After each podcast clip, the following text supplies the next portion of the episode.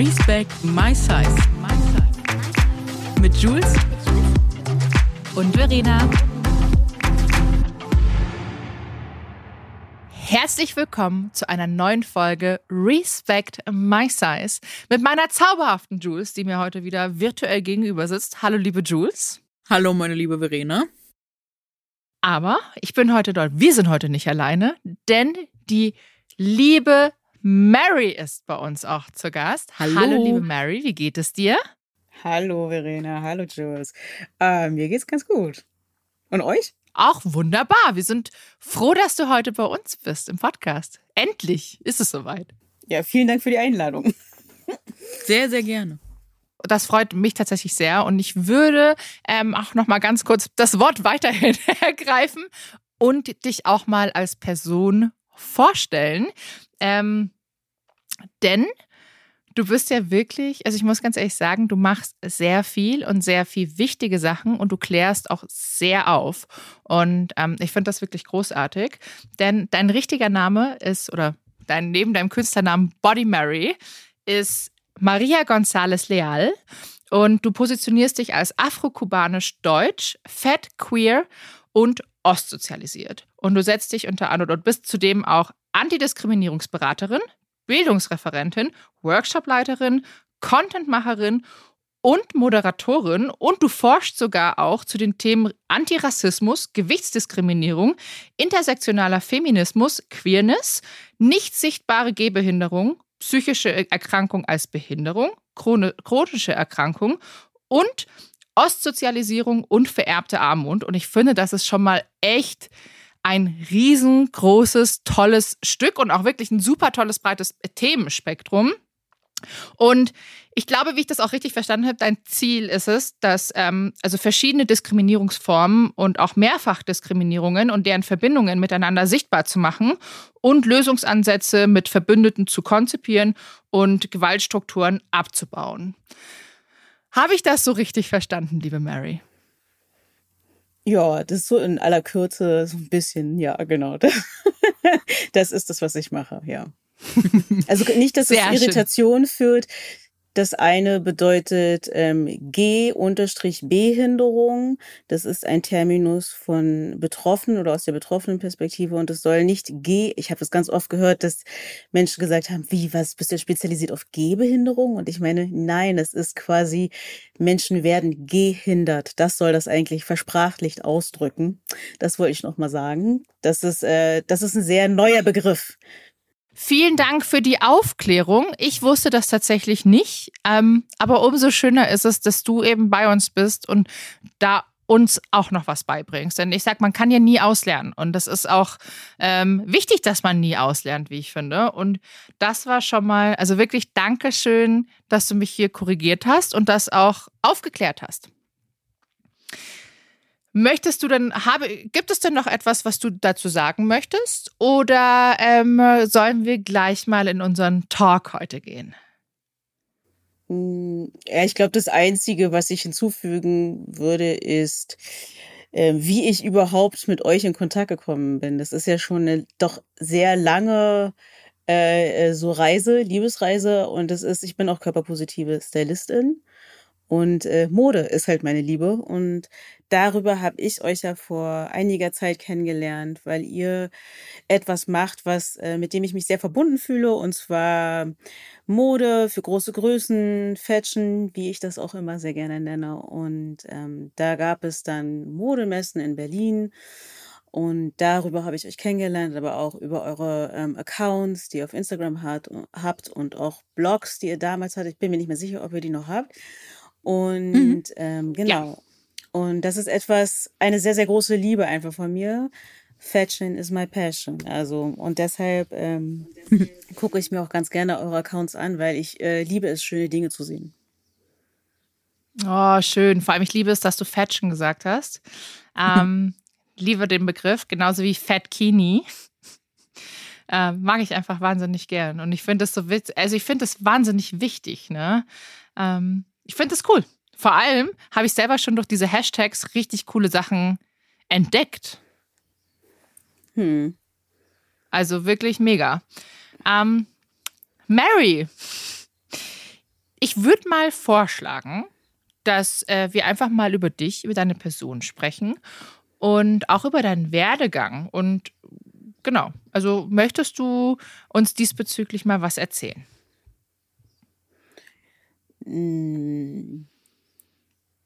Also ich könnte jetzt anfangen, euch zu erzählen, warum ich überhaupt eher von einer doch recht von außen betrachtet oberflächlichen, auch von einem oberflächlichen Bereich, das wird ja als Kritik immer wieder auch an Fashionistas und BloggerInnen und Plus-Size-BloggerInnen herangetragen, ähm, zu einem politischen Feld gewechselt bin. Mhm. Und ich sage, das war immer mhm. und ist immer politisch. Mode ist politisch.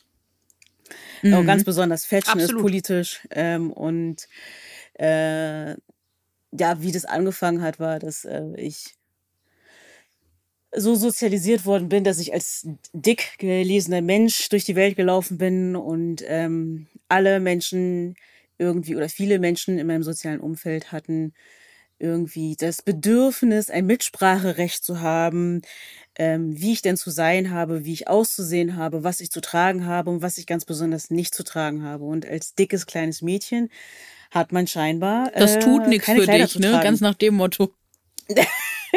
genau. Ähm, und dann denkst du dir so, okay, Ursula, aber wer bist denn du jetzt gerade? so, dass du mir das überhaupt sagen darfst. Also, das ist halt auch immer so, das sind so ganz fiese Botschaften, die da, die eigentlich sagen wollen, wir haben es ja nur gut gemeint, aber erstens, ich weiß nicht, wer du bist und zweitens, Meinst du ja. es wirklich gut mit mir, wenn du mir gerade sagst, dass ich das nicht machen darf, weil ich so und so bin? Dann weiß ich nicht so, ob du es wirklich gut mit mir meinst. So, und dann habe genau. ich, bis ich 22 bin, keine Kleider getragen. Und ja. dachte so, nee, ist halt nur was für dünne, äh, ist gleich schöne Menschen. Ähm, und das war halt ein ganz ähm, schmerzhaftes Setting so. Also mhm. zu verstehen, dass ich mir über Jahre hinweg ja nicht nur ein Kleid tragen verboten habe, sondern ganz viele Dinge auch verboten habe, weil ich dachte, mit dem Körper darf ich das nicht. So. Mhm. Und dann habe ich mir, habe ich beschlossen, nö, ich finde aber Kleider sehr, sehr, sehr, sehr hübsch und habe mir dann ein Kleid gekauft und habe dann ein Jahr lang probiert, wie es ist, ähm, ein Kleid zu tragen, weil ich mich erstmal daran gewöhnen musste, wie sich das anfühlt, ein Kleid zu tragen, ja. aber auch, ich musste mich auch an mein eigenes Spiegelbild gewöhnen, wie es ist, mich in einem Kleid zu sehen, weil ich ja sonst nur mit Hose und T-Shirt rumgerannt bin. Und es war, äh, ja, und das ist halt dann eben nicht nur Mode, das war, ist halt richtig harte Arbeit gewesen im Sinne von, ich ermächtige mir meinen Körper zurück. Hey, keiner außer mir hat ein Mitspracherecht, was ich tragen möchte. So. Ja. So gut Boah, und so wichtig, und, was du äh, sagst. Ja, mhm. voll. Sorry, ich erkenne mich da nur gerade wieder so wieder, weil Mega. ich das gleiche Ding hatte mit den Kleidern. Ja. Ähm, und ich habe damit, ich habe aufgehört, Kleider zu tragen, auch mal in der, während der Zeit, als ich in der Uni war. Und da kam nicht ein Mann zu mir in der Fußgängerzone und meinte, ob ich keinen Spiegel zu Hause hätte. Wow. Ähm, weil das Kleid ein bisschen kürzer war. Und ich war so, wow, okay, krass, weißt du. Und ich, ich hatte zwar schon immer kräftige und dicke Beine. Ähm, und ich habe das auch nie, also ich habe das früher immer gedacht, so hey, vielleicht ist es Lipidem, dann wurde mir immer wieder gesagt, nee, ich bin einfach zu dick, ich soll abnehmen und soll Sport versuchen und du kennst ja diese ganze Leier, bla bla bla bla. Ähm, mhm, mhm. Hab dann echt lange keine Kleider mehr getragen und wenn dann nur Maxi-Kleider, um meine Beine komplett zu verstecken. Und irgendwann dachte ich mir so, hey, fuck hm. it. Ganz ehrlich, was soll denn der Scheiß? Warum sagt denn ein alter hm. Mann zu mir, warum ich zu Hause keinen Spiegel habe? Und warum hat mich dieser Kommentar so verletzt und hat mir diese Freude nehmen lassen oder habe dann hm. Leggings unter Kleidern getragen? Ja, ich auch. Einfach vor lauter Scham dann meine Beine zu zeigen. Und ich dachte mir so, hey, nee, was ist denn los? Aber ich habe mich dann auch davon abgelöst und dachte so, komm, äh, nee, sehe ich gar nicht ein. Und ich glaube, also auch was du gerade erzählt hast, ich glaube, das haben ganz, ganz, ganz, ganz viele von uns miterlebt. Ja. Ja, leider ist es nach meiner Beobachtung einfach vor allen Dingen für weiblich gelesene Menschen, Frauen und so weiter ist es eine kollektive Erfahrung, dass einfach mhm. es so übergriffig ist, dass unsere Körper ständig kommentiert werden von wildfremden Menschen in jeglichen Situationen, egal ob und, und egal ob wir essen, egal ob wir beim Sport sind, egal ob wir in der Uni mhm. sind, egal ob wir auf der Straße sind und einfach diese, dass es halt Menschen gibt, die das wirklich verinnerlicht haben, dass sie ein Recht darauf hätten, zum Beispiel zu dir mhm. zu gehen, Verena, und zu sagen, ob du keinen Spiegel hättest. Und ich denke mir so, sag mal, mhm. stell dich einfach zwei Minuten mal hin und überlege den Satz, den du gesagt hast. Natürlich hat sich diese Person schon im Spiegel gesehen. Aber the fuck, who are you to tell her what to wear? so, also ja, literally, das macht mich halt so wütend, dass, weil es ist halt nicht einfach nur so, ja, vielleicht hat das gut gemeint oder der wollte den Rat geben oder Meinungsfreiheit. Nee, Meinungsfreiheit hört da auf, wo ich andere erniedrige und verletze. Und das ist eine Verletzung. Das ist, und das ist yeah. immer, wenn wir Menschen sehen, B- und entwerten wir Menschen, weil wir leider Gottes so sozialisiert sind, dass wir denken, wir hätten zu allem und jedem eine Meinung. Das können wir alle haben in unserem Kopf, aber ich plädiere dafür, das nicht immer unbedingt aussprechen zu müssen, weil das halt einfach ganz oft gewaltvoll sein kann. True Story. Das ist so wahr, was du sagst. Das ist so wahr. Wir Voll. haben darüber auch schon ein paar Mal im Podcast gesprochen, auch über dieses schnelle Beurteilen. Weißt du, wenn mhm. ich, ich zum Beispiel, ich habe das, ich gebe das ganz offen und ehrlich zu, ich habe das auch mal immer gerne gemacht, als ich ähm, auch an der Supermarktkasse stande und mir aber selber dachte, so die Leute beurteilen mich, wenn ich zum Beispiel jetzt eine Tiefkühlpizza kaufe oder ich kaufe mal Schokolade oder Chips, dass die denken, dass ich jetzt zu Hause sitze und die ganze, das ganze Zeug in mich reinstopfe. Aber genauso habe ich dann auch, wie gesagt, einen Junggesellen oder so beurteilt, als ich dann auf dem Laufband auch nur gesehen habe, okay, es sind nur Fertiggerichte. Weißt du, ich meine? Hm. Und das hm. ist voll menschlich, aber es ist so verkehrt. Aber ich musste mir das selber einfach auch eingestehen. Und ich glaube, es ist so wichtig, auch sich damit auseinanderzusetzen, dass man diese Sachen oft selber macht, aber es auch nicht möchte, dass andere sowas über einen machen. Wie ich ja genauso wenig das nicht hm. mag, wenn Leute denken, an der Supermarktkasse, okay, da ist jetzt, weiß ich nicht, ich kaufe Nutella für meinen Mann, der liebt Nutella, äh, aber die denken, dass ich das mir wahrscheinlich, weiß ich nicht, abends reinlöffel ohne Ende. Was auch, also letztendlich mhm. wäre es auch mein Ding, wenn ich es mir abend da, wenn ich, wenn ich das löffel ohne Ende, weiß ich meine. Es geht ja niemandem was an. Hm. Aber hm. es ist hm. einfach so wahr, was du sagst, weil man ertappt sich natürlich selber immer wieder. Es wird halt einem der Spiegel vorgehalten. Und ähm, das hast du jetzt gerade auch wieder gemacht. Wie gesagt, ich habe selber das auch mal wieder so kapiert. Ähm, obwohl ich es ja eigentlich eh schon weiß. Aber ja, hm. Und das Spannende, was ich da auch ja. dran finde, ist, äh, wenn man dem Mann das dann zurückspielen würde, dann wird der sagen, ja, aber äh, meinte ich das nur so, äh, ich meinte das nur so und so. Aber das Ding ist, er hat gar nicht zu entscheiden, wenn ich mich von seiner äh, Ansage verletzt gefühlt habe. So, er hat das einfach nicht zu entscheiden, sondern das liegt ganz hm. bei uns. Wenn ich mich, das, wenn ich das übergriffig fand, dann ist das übergriffig gewesen. Und äh, das hat er nicht zu entscheiden. Ja, aber da sprichst du halt was richtig Wahres und auch was wichtig, Richtiges, Wichtiges an, ähm, dass ähm, als Antidiskriminierungsberaterin, wenn Menschen, also aus dieser Positionierung heraus, würde ich jetzt sagen, wenn Menschen andere Menschen verletzen, dann ist es nicht entscheidend, ob die Person das gemeint, so gemeint hat oder ob sie es nicht gemeint hat. Am Ende des Tages zählt, dass ich einen Menschen verletzt habe. Und wenn genau. wir und ich spreche ja immer von struktureller Gewalt. Das, was der Mensch gemacht hat, ist, was hat er gelernt? Der ist ja nicht einfach so auf die Idee gekommen und hat beschlossen, das mache ich jetzt heute so mit der Verena, sondern das machen wir ja alle. Genau. Das machen wir alle, das machen wir genau. in ganz verschiedenen Settings und sehr oft. Und das ist eine Struktur. Und dann sich ja. das anzugucken und dann zu überlegen, okay, ähm, wenn ich möchte, dass ich nicht andere verletze, dann und ich tue das in dem Moment und eine Person sagt mir das, dann würde ich mich sehr freuen darüber, ähm, wenn wir das schaffen würden für einen Moment irgendwie. Das kann man alles lernen, so sich mit den eigenen Gefühlen auseinanderzusetzen, die dann kommen. Mhm. Scham und Wut. Oh mein Gott, mhm. wie kann mhm. mir das sagen? Und es ist ja voll furchtbar und ich bin so ein schlechter Mensch. Aber darum geht's nicht. Es geht nicht um die eigene Gefühlswelt. Es geht um die Gefühlswelt der Person, die ich vielleicht verletzt habe. Und tatsächlich da zu lernen und Energie zu investieren und zu sagen, okay, halt, stopp, ich höre der Person jetzt mal zu. Okay, das tut mir echt leid, dass dir das weh, dass ich dich verletzt habe, dass, ähm, dass, ähm, dass ich dir wehgetan habe. Und dann kann man da irgendwie diesen Kreislauf oder diese Struktur durchbrechen. Also weil ist nicht einfach so, wir wollen ja alle gute Menschen sein, aber äh, das ist halt eben nur möglich, wenn wir handeln und nicht einfach nur, wir können vieles sagen, aber solange wir unsere Worte nicht durch Handeln zeigen, machen wir nichts. Also, und das, was ich eigentlich noch sagen will, was mir wichtig ist in dem Zusammenhang, ist, dass wir ähm, das lernen können. Wir können lernen, ähm, diskriminierungsfreier zu sein, gewaltfreier miteinander mhm. umzugehen. Das ist eine Frage, ob wir das wollen. Total. Und Absolut. Das ist so spannend. Sorry, Jetzt können wir natürlich fragen, wie, wie macht man das am besten? Aber die Frage, was, was ich mich auf jeden Fall auch frage, so, wie bist du überhaupt dahin gekommen, dass du gesagt hast, okay, krass, ich mache das jetzt zu meinem, also ich sage jetzt krass, äh, wie, wie, jetzt mache ich das zu meinem Job, weil dazu gehört ja auch ganz viel, es ist ja schon eine große Herausforderung, damit jedes Mal wieder konfrontiert zu sein, oder?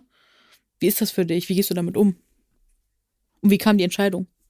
Zum einen begegnet dir, also wenn du dich für bestimmte Dinge sensibilisierst, dann gibt es den Moment, dass du Dinge einfach nicht mehr nicht hören kannst und nicht mehr nicht sehen kannst. Hm. Und dann ist es eine Entscheidung. Ja. Willst du das einfach ignorieren oder, oder willst du dich auf was anderes konzentrieren? Oder ich bin einfach nur wütend geworden ab einem bestimmten Moment, als ich gearbeitet hm. habe und es war noch nicht mal so meine Erfahrungen, die mich wütend gemacht haben, seitdem ich irgendwie Kind bin und in eine Abnehmklinik geschickt wurde mit acht, obwohl es keine Notwendigkeit dafür gab und es einfach nur Gewalt war, was dort Kindern angetan wird. Und das passiert heute noch, dass Kinder einfach die sich im Wachstum befinden, gezwungen ja. werden, Dinge zu essen, nach, ähm, also wirklich nach Zeit und nach, ähm, mhm. nach Gramm und nach Energie und dann Sport machen müssen und die gar, die haben noch gar kein Bewusstsein für den Körper entwickelt und noch nicht so viel Bewusstsein für genau. Essen und all das wird richtig hart gestört, wenn nicht sogar zerstört in diesem Alter. Aber ja, als da eine Fünfjährige in meiner Beratungsstunde saß und mich mhm. gefragt hat, wie sie denn jetzt am besten Gewicht abnehmen kann. Und das nach Boah. einer bestimmten Sendung, die sehr populär im Fernsehen ist. Und junge Mädchen. Über die wir hier zufällig auch schon berichtet ist. haben. Ja, genau. Äh, was schön mhm. ist, wer schön ist und wie schön, also wie man sich dann auch verhält als schöner Mensch, das gehört ja auch dazu. Ne? Man kann ja nicht nur einfach schön sein, man muss sich auch schön verhalten. Und das war so, da war erstmal ein Schwall von ganz viel Trauer, weil ich mich da gespiegelt gesehen habe. Und dann war aber auch so, hm. dann war einfach nur noch Wut da, weil ich mir so dachte, nee, mit fünf, nee, mit fünf solltest du dich für alles andere interessieren, aber nicht dafür, wie du dich noch schmaler und kleiner machen kannst. Das war so der Moment, das ist halt hardcore politisch. Das ist ein Eingriff in, in dieses Leben. Und da kannst du quasi sehen, oder ich hatte da gesagt, gesehen, okay, wenn, wenn das jetzt Worst Case, fängt die mit der ersten Diät an mit fünf. Und dann dachte ich, das geht ey, mich macht das gerade so kann, traurig, ne? Nicht. Oh, mich macht das auch fertig, ey. Das finde ich echt. Ich weiß gar nicht, was ich sagen. Ich muss ganz ehrlich sagen, ich weiß echt nicht, was ich dazu sagen soll, weil ich es so krass finde. Ey, fünf Jahre. Was haben wir mit fünf, fünf. Jahren gemacht? Ja, aber wir ich können mein, ja auch klar, überlegen, wann hat es bei uns angefangen? Wir waren auch jung. Ja, genau. Ja, mit zehn, halt mit neun oder zehn. Also. Ja. Bei mir auf jeden Fall auch. Da also das Bewusstsein noch, war auf jeden Fall auch schon so früh da. Da waren wir noch nicht aus der Pubertät raus. Da waren wir noch nicht erwachsen. Nee, also ich es. glaube, mit neun oder zehn habe ich meine erste wirkliche Diät gemacht, an die ich mich erinnern kann. Aber dass Sprüche gekommen sind, Familie, von der Familie. Von klein äh, Als ich klein war, also war ich glaube ich sechs oder so. Und ich war, weiß ich, war halt ein Kind und ich würde mich jetzt, also ich würde jetzt nicht sagen, dass ich da dick war oder so, aber es hieß genau. auch so, gib dem Kind mal mehr Joghurt zu essen zu meiner Mutter. Und das ist mir so hängen geblieben. Ich werde das hm. niemals hm. vergessen und ich werde das tatsächlich, auch wenn es hart klingt, ich kann das auch nicht. Ich kann und will das nicht verzeihen, dass mir das als hm. Kind gesagt wurde. Ja. Will ich hm. nicht. Kann ich kann kann ich auch nicht. Das ist hat sehr sehr sehr sehr viel mit mir gemacht. Wenn man das so hm. nochmal jetzt äh, so wirken lässt. Das ist schon, hm. boah. Ja, das hat bei uns allen viel gemacht. Also wie lange wir daran arbeiten, unsere Körper anzunehmen und mhm. dass unser mhm. Körper unser Zuhause ist, dass wir ihn nicht mehr abwerten, dass wir mit ihm achtsam umgehen, liebevoll umgehen. Das ist eine harte Arbeit, die hätte nicht sein müssen, wenn wir ein anderes Umfeld gehabt hätten. Ganz und dann genau. sage ich aber als Antidiskriminierungsberaterin und Workshop und politische Aktivistin, auch diese Familie ist in einer Struktur sozialisiert worden. Und was du da erlebt mhm. hast, ist einfach nur die Spiegelung einer Struktur, leider Gottes, von deiner Familie. Und ich kenne das auch. Und ich habe irgendwann gesagt, okay, pass auf, wenn du mit mir essen gehen willst, oder wenn du mich sehen willst, dann wird nicht über die Kalorienzufuhr des Essens geredet. Es mhm. wird nicht mhm. darüber geredet, wie andere Leute aussehen. Es wird nicht darüber geredet, wie viel Sport du machen musst, damit du dieses Stück Kuchen irgendwie ähm, kompensieren ja. musst, sondern wir reden über die Textur des Essens oder wie uns etwas schmeckt oder ähm, die Farbe, alles bloß nicht moralisch und wirklich auch von, ich habe dann mein Umfeld auch wirklich gechallenged und herausgefordert. Mhm. Ich möchte mit euch gerne Zeit verbringen, aber ihr verletzt mich auf die und die Art und Weise, wenn ihr das und das und das sagt. Und das heißt, ihr müsst in die Arbeit gehen. Wenn ihr mit mir weiterhin zusammen sein wollt, dann möchte ich, dass ihr euch dessen bewusst macht, dass mich diese Dinge verletzen, auch wenn ihr diese Dinge vielleicht nur zu eurem Körper sagt. Mhm. Was es dann ganz oft heißt, ja, aber ich sage das ja nur über meinen Körper, dass ich jetzt noch ja, fünf Pfund Klassiker. abnehmen muss für den Bikini-Körper. Und ich so, nee, das sagst du, red, also übertragen auf alle anderen Körper, weil wenn du mit deinem Körper, der kleiner ist als meiner, beschlossen hast, dass du erst ein Bikini anziehen kannst, wenn du noch mal fünf Pfund abgenommen hast, dann weiß ich, wie du meinen Körper betrachtest. Und das will ich einfach nicht. Ich möchte nicht, dass du deinen Körper abwertest in meiner Gegenwart. Und das ist halt auch ein hartes Stück Arbeit, wo nicht alle, muss ich auch ehrlich sagen, mitgezogen sind. Also, weil es für die zu schmerzhaft war oder weil sie noch nicht an dem Punkt waren, dass sie das verstanden haben, was das halt äh, in meinem Leben verursacht, wenn, wenn ich tagtäglich mhm. irgendwie sowieso schon Gewalt ausgesetzt bin auf vielen Ebenen, will ich das nicht noch in meiner Familie. Das, das halte ich äh, schwer aus. Und ich würde das eher, fände ich gut, wenn vor allen Dingen bei Familienmitgliedern da nicht eine Mauer hochgeht, sondern dass die Menschen einander zuhören. So. Ähm, eine Person sagt es garantiert nicht, um jemand anderen zu verletzen oder ganz oft nicht, sondern das bedarf sehr viel Mut. Ähm, der Familie zu sagen, hey, das wäre cool, wenn ihr das so nicht machen würdet. Oder wenn ihr jetzt nicht empfehlen würdet, einen Joghurt zu essen. Oder zu sagen, ähm, das ist keine Aussage, die du gerade über mich triffst. Das ist eine Aussage, die du über dich triffst und du solltest mal drüber nachdenken, wie du über deinen Körper denkst. Oder über dein, wie du deinen Körper siehst. So. Ja, aber das ist das, was ich dann halt mache. Ne? Das ist dann, äh, von Mode bin ich dann dahin gegangen. Der Weg war relativ schnell. der war relativ zielstrebig, weil mich das frustriert hat, dass große Körper keine Mode finden. Mich das frustriert hat, ähm, also was man alles an dem Bereich Mode, damit beschäftigt ihr euch ja auch, diese Limitation und diese, mhm. dieses, man, man fühlt es förmlich im Stoff, im Design, im Muster, dass ja. einfach ein großer Körper absolut das Letzte ist, was die Menschheit scheinbar möchte. Es ist hat man auch gerade erst wieder in der, in der Folge von Jeremy's Next Top Model gesehen. Ne? Äh, das einzige Curvy-Model wird angezogen. Also es war wie Fasching. Alle anderen haben so krasse, knappe, wunderschön designte Outfits und die, das einzige Plus-Size-Mädel dort, die hat einen Sack bekommen, der ihrer Figur absolut nicht geschmeichelt hat. Es war, also, das war das Sinnbild von Plus-Size-Fashion in der aktuellen Modeindustrie. Das fand ich richtig, heftig wieder zu beobachten und es zieht sich so durch und für andere ist das halt nicht sichtbar so, ne? Das versuchen wir hier sichtbar zu machen. Äh, die können sich das mhm. gar nicht mhm. vorstellen, wie das ist, wenn das Leben lang, wenn man einfach immer nur parallel mitlebt, aber nie selbst lebt, so, ne? Und wenn man mhm. einfach nicht mhm. die Möglichkeiten hat. Wenn man darüber redet, dann wird man ganz oft so gegaslightet, so psychisch manipuliert. Dann wird gesagt so, nee, das ist doch gar nicht so. Nee, das kann ich mir aber nicht vorstellen. Ja, Girl, guck mal, ich weiß doch, wie dieses Leben ist. Und ich bin nicht negativ hm. oder so, wenn ich davon rede, sondern es ist unsere hm. Realität. Ich mache dich nur darauf aufmerksam, auf deine Privilegien. Weiß sie einfach mal mehr schä zu schätzen, mehr einzusetzen und setz dich vielleicht auch mal für andere mit ein. Ja, aber da, Jules, da sprichst du was richtig Hartes halt an, ne? Also Privilegien ist ja sage ich ganz oft, ist ein Euphemismus für ähm, Gewalt und Unterdrückung. Also die Person kann ja nur mhm. Privilegien haben, weil du deprivilegiert bist, weil du davon ausgeschlossen wirst, mhm. weil es eine Person gibt oder ein Personenkreis, die eben das nicht haben und die Gruppe, die Privilegien hat, die profitiert halt davon, dass andere unterdrückt werden.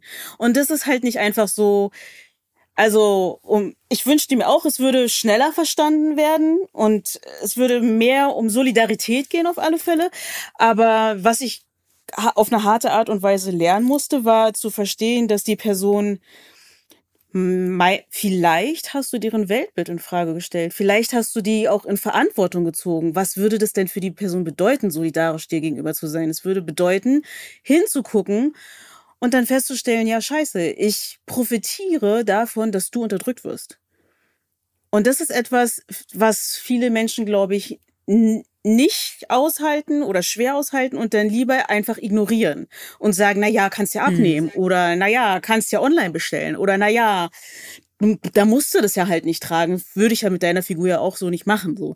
Ähm, aber darum geht's ja nicht. Es ja. geht ja darum, tatsächlich hinzugucken und zu sagen, aber ich möchte das tragen und ich habe das nicht. Und zu fragen, warum gibt's das nicht? So. Ähm, genau. Und warum habe ich das Sachen nicht in Frage verdient? Zu also warum stellen, ne? Zu challengen. Ja. Ja, aber das ist halt echt ähm, ein hartes Stück Arbeit, weil, wie gesagt, da müssten Leute wirklich sich miteinander, also ich meine, wir, wir, wir drei wissen wir das ja. Was ist stationärer, ja, was ist stationärer Handel äh, im Bereich von Mode für großen Größen? Was bietet uns das? Also ich bin, ich komme aus Berlin und es gibt drei Stores oder vier Stores, in die ich stationär einkaufen gehen kann. Und ich rede hier von der Hauptstadt Also weniger als zehn. Ich habe mal so durchgezählt. Es sind weniger als zehn, meine ich. In Berlin? In Berlin? In Hamburg. Achso, ja, ah, okay. ich, ich, kann da nur für München sprechen. Wir haben nicht viel, aber äh, ein bisschen was ist da. Ähm, aber es, wie gesagt, es ist halt, ist halt sehr basic-lastig, ne? Ja, wenn überhaupt, ne? Obwohl mhm. ich, ich muss sagen, ich war letztens in der, in der Ola Popcorn Filiale hier in München und es gab richtig coole Sachen, die es online noch gar nicht gab. Also es gab wirklich coole Styles, sehr viel Farbe und ich meine echt viel auch Neon mhm. und sowas, was man mhm. früher ja gar nicht tragen durfte, laut äh, vielen anderen Menschen. Also laute Farben. Man sollte ja am besten nur schwarz tragen und alles verhüllen, was man nur verhüllen kann. Ähm, also, mhm. das fand ich tatsächlich richtig cool. Und ich glaube, in Berlin, was gibt's denn? Also, ich meine, klar, da hast du dann Ola Popken, C&A, äh, der Lesseur Shop, der ist da. Ähm, Marina Rinaldi, aber Marina Rinaldi ist natürlich auch wieder eine komplett andere Preisklasse. Und mhm. was gibt's denn sonst noch in Berlin? Also man könnte ja, noch viel, Evelyn ne? Brand nehmen. Das ist so mhm. eine ähm, ein, alt äh, eingesessene Berliner Designerin, die bis 52, 54 designt und manchmal gibt's mehr Spielraum, wenn es Oversize-Cuts sind, aber ansonsten, ja, ist das halt ein Trauerspiel. Ja, es ist, ja und es ist vor allen Dingen wirklich von jenseits von 52, 54 ist das für, ist es nach meiner Meinung nach unmöglich. Ja, ist es auch. Und damit machst du halt die Menschen auch einfach weg, so aus der Großstadt, also, also aus den Innenstädten, so, ne? Weil ich gehe nicht mehr in die Innenstadt, um irgendwas zu shoppen. So, ich gehe da einfach nicht mehr hin, weil ich tu mir dieses nicht, äh, das nicht mehr an. Ich hatte auch gestern äh, einen hm. Vortrag und da hat dann auch eine Frau zu mir gesagt, die meinte so, ich war so frustriert, als ich wieder in der Umkleider war und es hat einfach nichts gepasst und dieses Gefühl kenne ich schon gar nicht mehr, weil ich das einfach vermeide.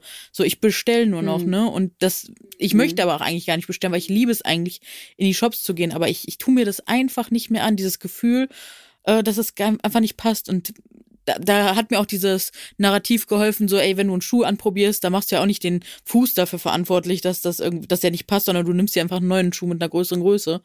Und äh, so mache ich das mhm. auch bei Kleidung. Aber Fakt ist, so wenn du im stationären Handel bist, da, da gibt's einfach wirklich viel zu wenig Auswahl, dass du sagen kannst, ja gut, dann ist das so, dann mache ich das so. Wenn du jetzt morgen ein Event oder eine Party von einer Freundin, von einem Freund hast, dann bist du einfach, da kannst du nichts finden mal eben so. Und das macht ja auch manchmal den Reiz aus. Und ne, wie du schon sagst, ein, das hört sich jetzt an wie ein sehr privilegiertes Problem, ist es vielleicht auch, aber es nimmt dir trotzdem die Chance, dich wieder ein Stück mehr in deinem Körper, in deinem Sein wohlzufühlen. Und äh, ja, und ah, es sind wieder so Hürden, die keiner, also die wenig, viel zu wenige sehen und ne, man verurteilt sich dann auch gleichzeitig immer so selbst und das ist einfach so schade. Hm. Ja, aber das, das also Ziel ist ja, dass da wieder das wollen. Sorry, Mary. Äh, ich wollte kurz sagen, Red weiter. Mm, ich, ich würde äh, dir da kurz widersprechen, Jules, im Sinne von, das ist so eine privilegierte Situation. Es ist überhaupt keine privilegierte Situation, weil wir haben ja kein Privileg.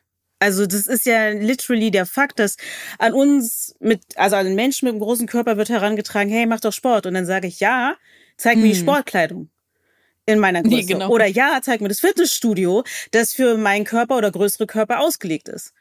Oder zeig mir die Umkleidekabinen. Oder es ist absichtlich gewollt so. Und ich beschreibe das Phänomen immer das Unsichtbarmachen von eigentlich hypersichtbaren Körpern, weil große Körper sind hypersichtbar.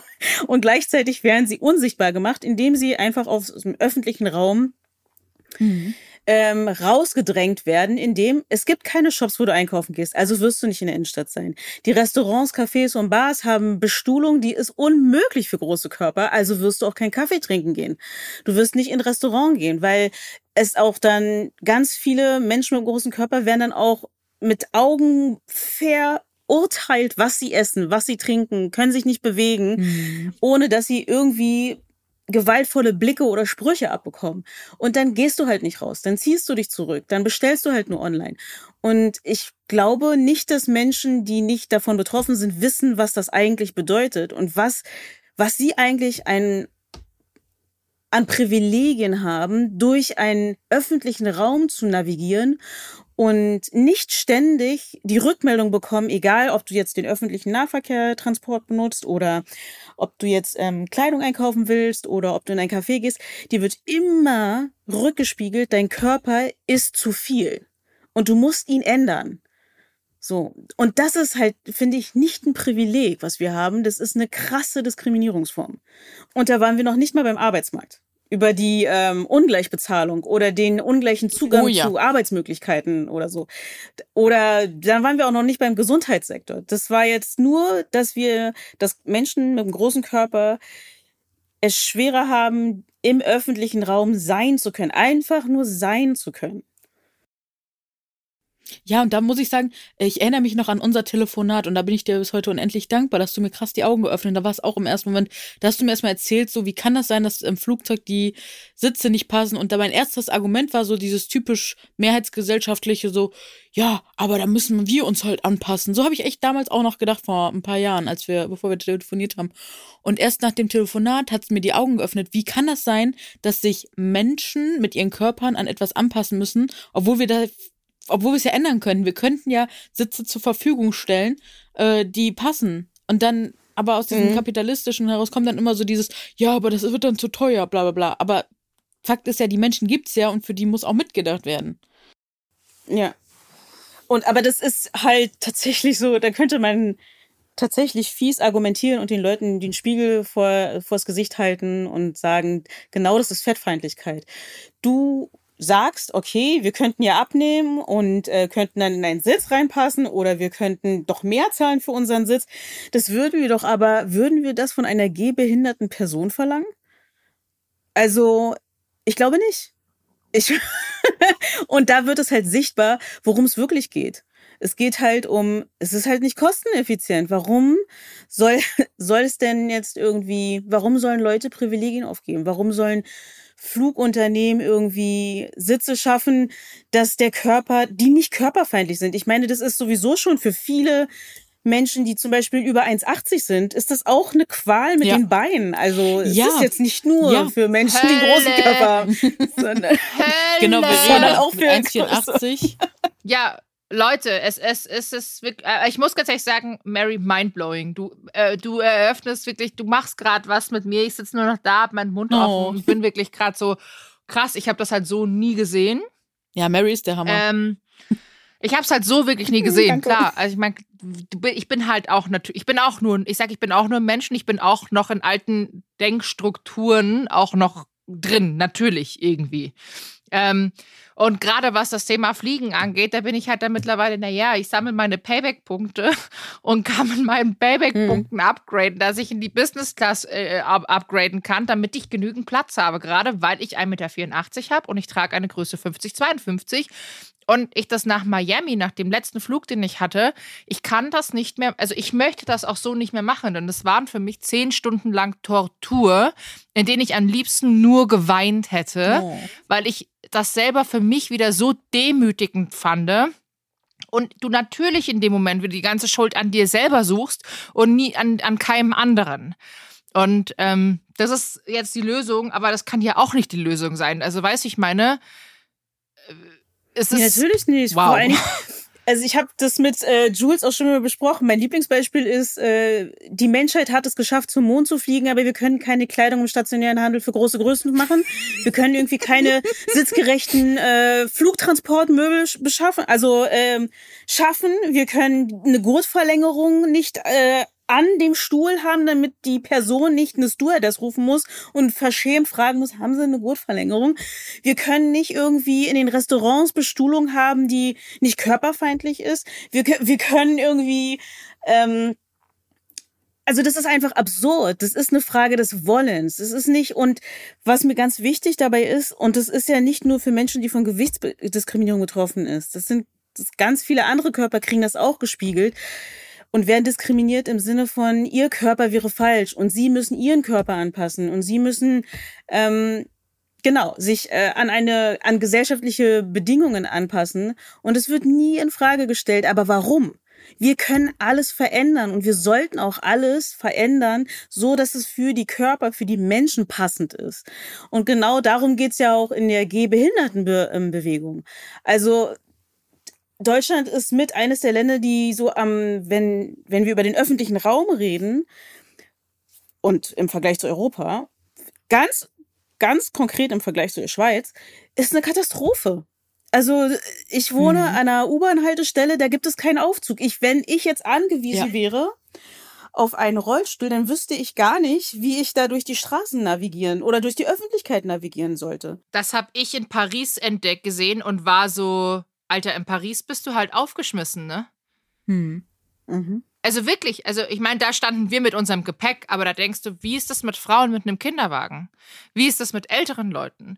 Wie ist das mit, mit Menschen mit einer Behinderung? Es geht nicht, weißt du, das, keine Chance. Es gab nirgendwo einen Aufzug. Mhm. Und das ist ja Und so glaube, oft der Fall. Also egal im öffentlichen Raum.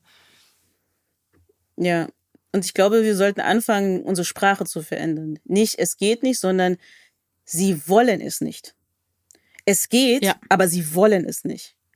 Also wir könnten eine inklusivere Gesellschaft haben. Wir könnten eine inklusivere, ähm, einen inklusiveren Berufsalltag haben. Wir könnten Menschen ähm, in ihrer Einzigartigkeit ähm, akzeptieren lernen und wertschätzen, anstatt ähm, die Differenzen, die Menschen nun mal haben, als Gefahr lesen und von ihnen verlangen, mhm.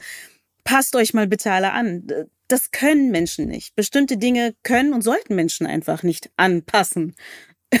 Deshalb sind wir ja einfach auch in unserer Einzigartigkeit so schön. Und es ist halt einfach so unmenschlich, zu gucken, wer da ausgeschlossen wird. Und das können wir, darüber habe ich mit äh, Jules auch ganz oft geredet, hier Leider Covid zeigt uns das mit der Triage. Da wird ganz öffentlich ja. debattiert, welche, auf welche Menschen kann die Gesellschaft verzichten.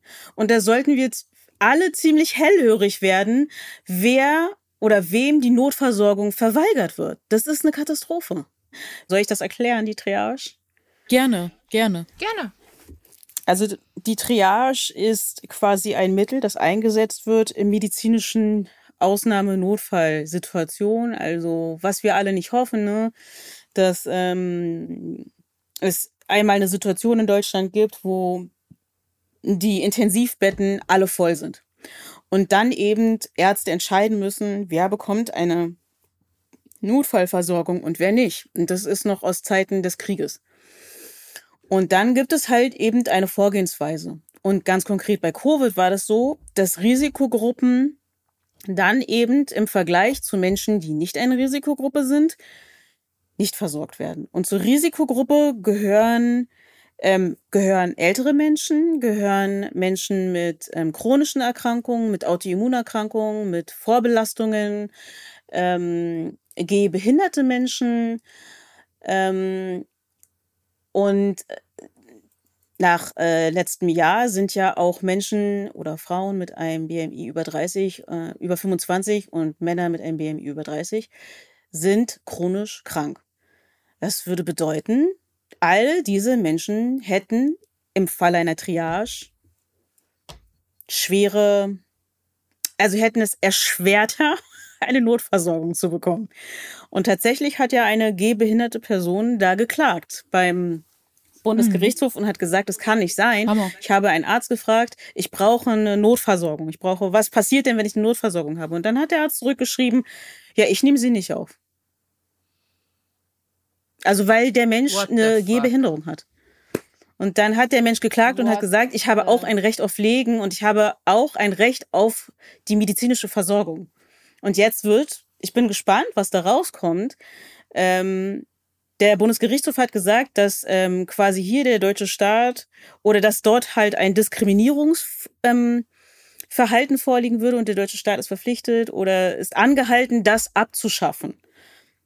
Und wir haben ja an sich die Triage, also eine der Gründe ist, weil wir einfach nicht genug Betten haben und nicht genug Beatmungsgeräte. Das liegt nicht an den Menschen, dass sie in irgendeiner Weise eine Vorerkrankung haben und deshalb eine schlechtere, es wird ja argumentiert, sie hätten eine schlechtere Wahrscheinlichkeit oder eine geringere Wahrscheinlichkeit, ähm, dann eine Erkrankung zu überleben. Aber das sind Wahrscheinlichkeiten und das wissen die auch nicht.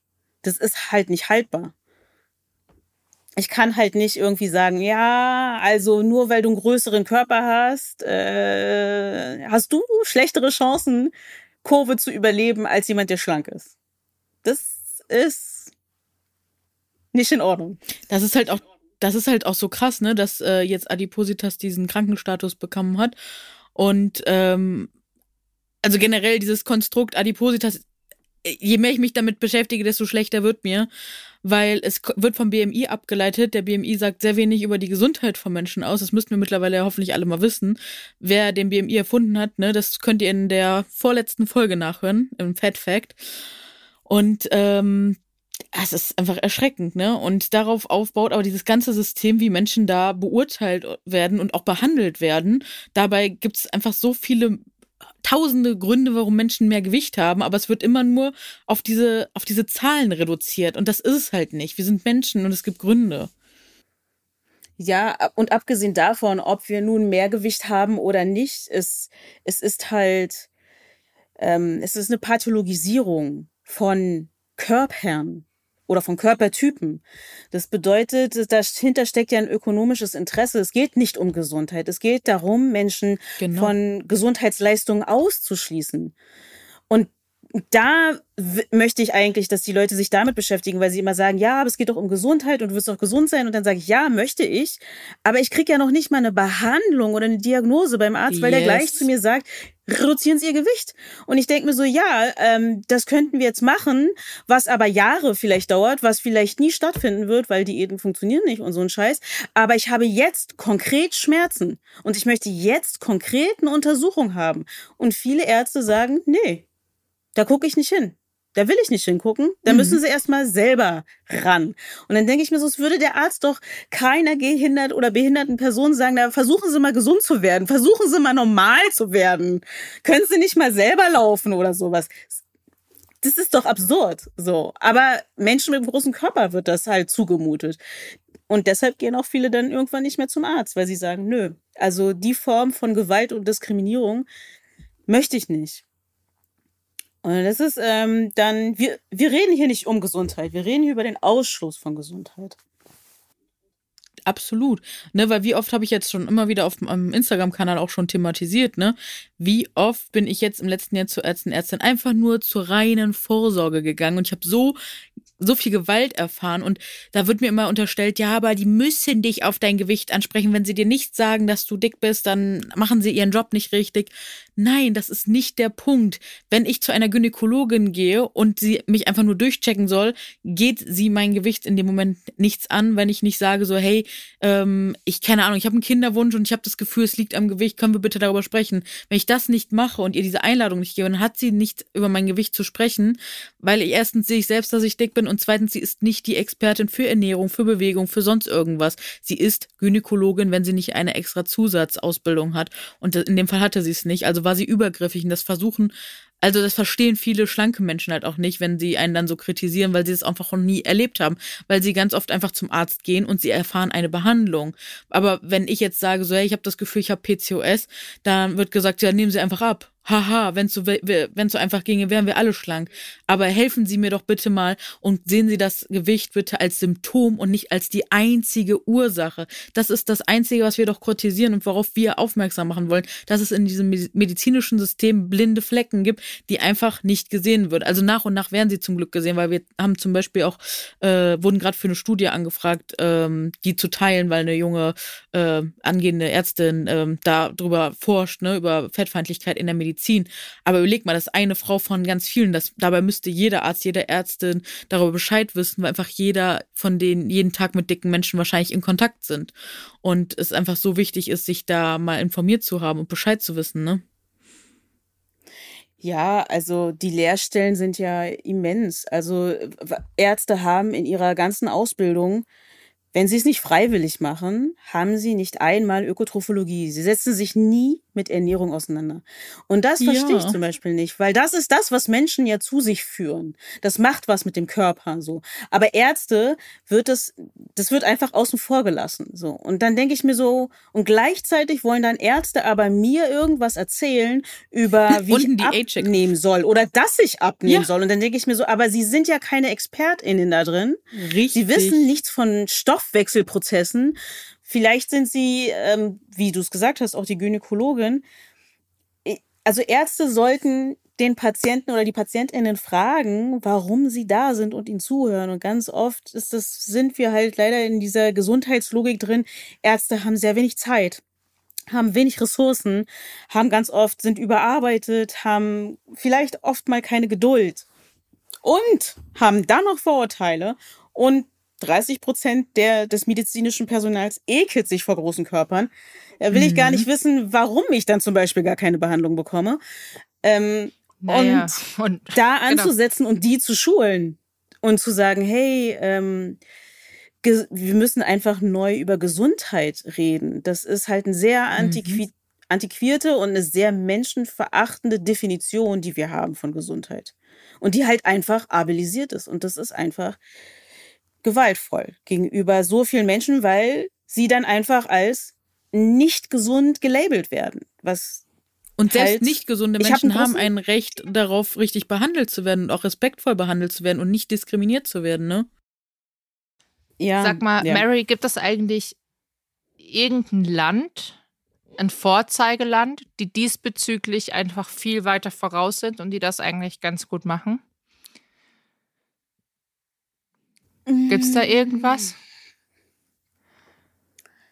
Also, also, oft sagt man ja, dass so, also die, so Schweden und Dänemark da eigentlich fortschrittlicher sind als wir hier. Aber wüsstest du, also das kam mir jetzt so auch während dem Gespräch immer wieder auf, so gibt es eigentlich ein Land, ähm, die einfach wirklich da viel weiter sind und sich damit auch beschäftigen? Sagen, dass auf jeden Fall Health at Every Size, ne, dieser gewichtsinklusive Ansatz, dass der auf jeden Fall wohl in Kanada schon weiter verbreitet ist. Das habe ich jetzt immer mal wieder gehört. Hm, Kanada und Neuseeland, weil die beiden Länder haben ähm, Fat Studies zum Beispiel. Das heißt, es gibt ein Forschungsfeld, die sich damit auseinandersetzen. Und zwar in allen gesellschaftlichen Bereichen, aber vor allen Dingen im medizinischen Bereich. Da ist Deutschland noch nicht so weit, weil wir sind noch nicht mal an dem Punkt, dass eben Gewichtsdiskriminierung als Merkmal von Diskriminierung oder Gewicht als Merkmal ähm, anerkannt wird von Diskriminierung. Und da sind wir weit weg. Also auf der einen Seite ist Gewicht quasi chronisch krank, also hohes Gewicht, ähm, was aber wiederum bedeutet, der Gesetzgeber hat anerkannt, dass es eine chronische Erkrankung ist. Darüber könnte man jetzt zum Beispiel sagen und argumentieren, chronische Erkrankungen sind wie Gehbehinderung ähm, im AGG, im Allgemeinen Gleichhandlungsgesetz, sind geschützt. Also da würde es mich jetzt interessieren, wie die Realität aussehen würde. Wenn jetzt tatsächlich eine Person, die äh, quasi chronisch krank, adipös, äh, diagnostiziert ist, wenn die eine Diskriminierung erfährt und dann dagegen klagt und halt sich darauf beruft, dass im AGG Menschen, die eine chronische Erkrankung haben und eine Gehbehinderung haben, dass die nicht diskriminiert werden dürfen. Da würde mich interessieren, wie, wie quasi die Realität dann aussehen würde und wie vor allen Dingen Gesetzgeber entscheiden würden in dem Fall. Aber das halt, ich finde es spannend. Ich finde es, auf der einen Seite finde ich es krass, abwertend und auf der anderen Seite sehe ich aber auch ein Potenzial, einen Rechtsschutz zu haben. Also tatsächlich einen Schutz vor Diskriminierungen. Und das ist dann halt abzuwägen, was am Ende des Tages für die Gruppe, die einen großen Körper hat, von Nutzen ist, ehrlich gesagt. Ich möchte, dass diese Gruppe geschützt ist vor Diskriminierung, aber ich möchte auch nicht, dass sie pathologisiert wird. Kann ich verstehen. Aber Mädels, es ist so ein interessanter, toller Talk, aber wir müssen langsam leider dem Ende mm, zukommen. Leider.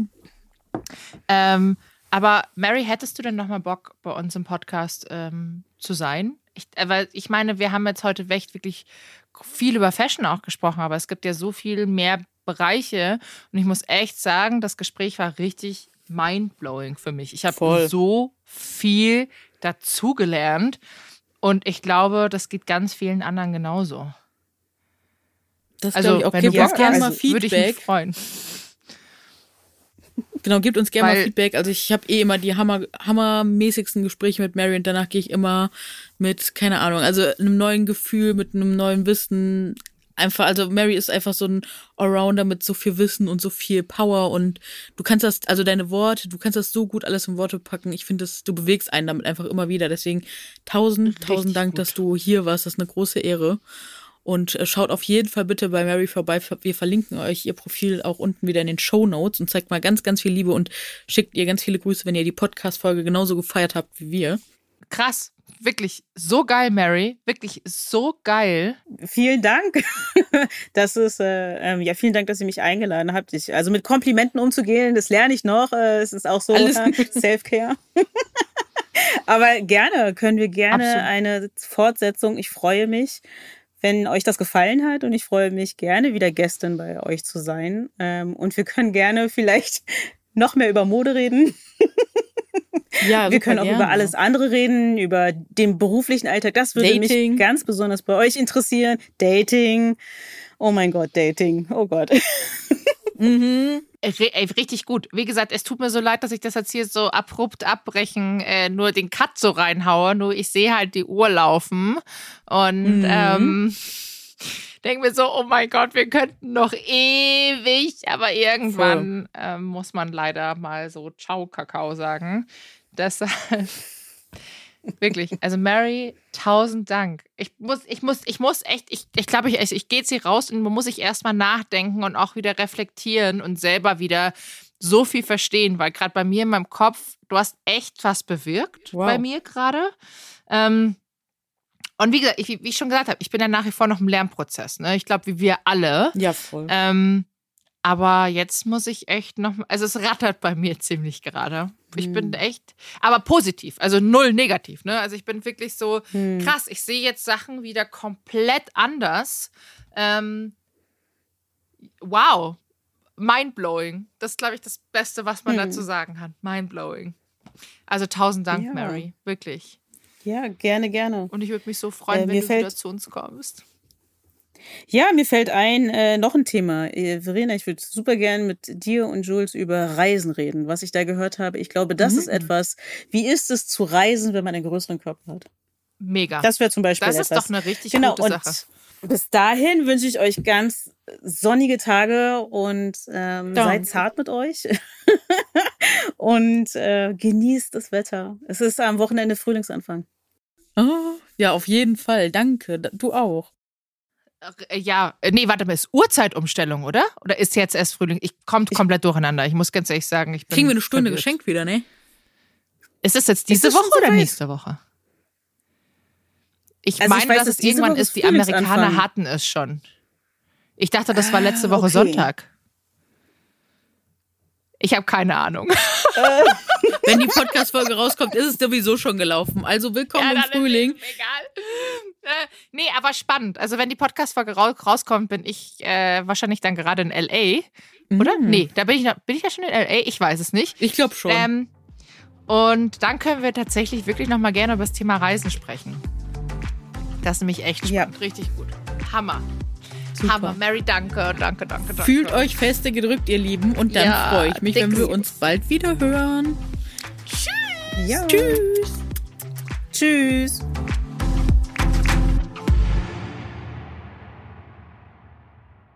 Dieser Podcast wird produziert von Podstars bei OMR.